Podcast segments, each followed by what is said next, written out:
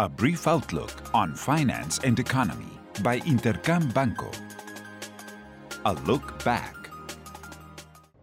Last week, markets were focused on various important indicators from around the world that pointed towards greater impacts on productive chains at a global level, which is starting to raise concern among investors. Leading economic indicators were made public in China and showed that the economy's composite indicator rebounded due to an improvement in the services sector. However, manufacturing activities receded.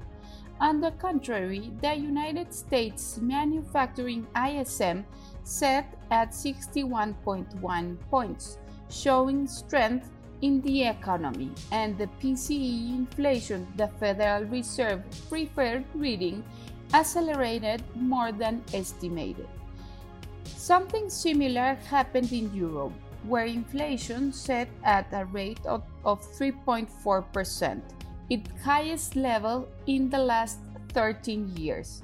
In Mexico, the central bank held its monetary policy meeting, in which the reference rate was increased in 25 basic points to 4.75% in a majority decision.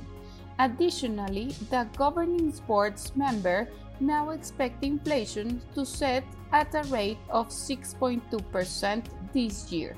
Lastly, economic indicators in Mexico, such as the IGAE and the country's trade balance, were made public.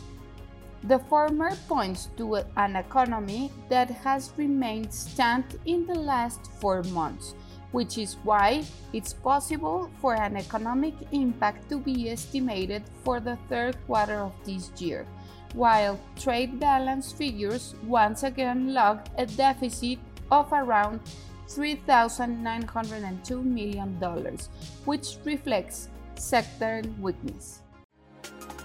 What's ahead? This week will bring employment data from the United States, which is expected to log around 500,000 new jobs in September.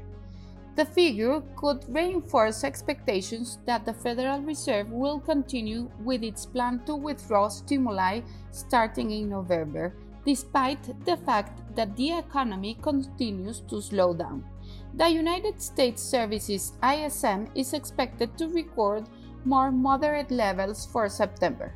In Mexico, final inflationary figures for the month of September will be made public and are expected to confirm an acceleration, which would lead the central bank to continue increasing rates this year.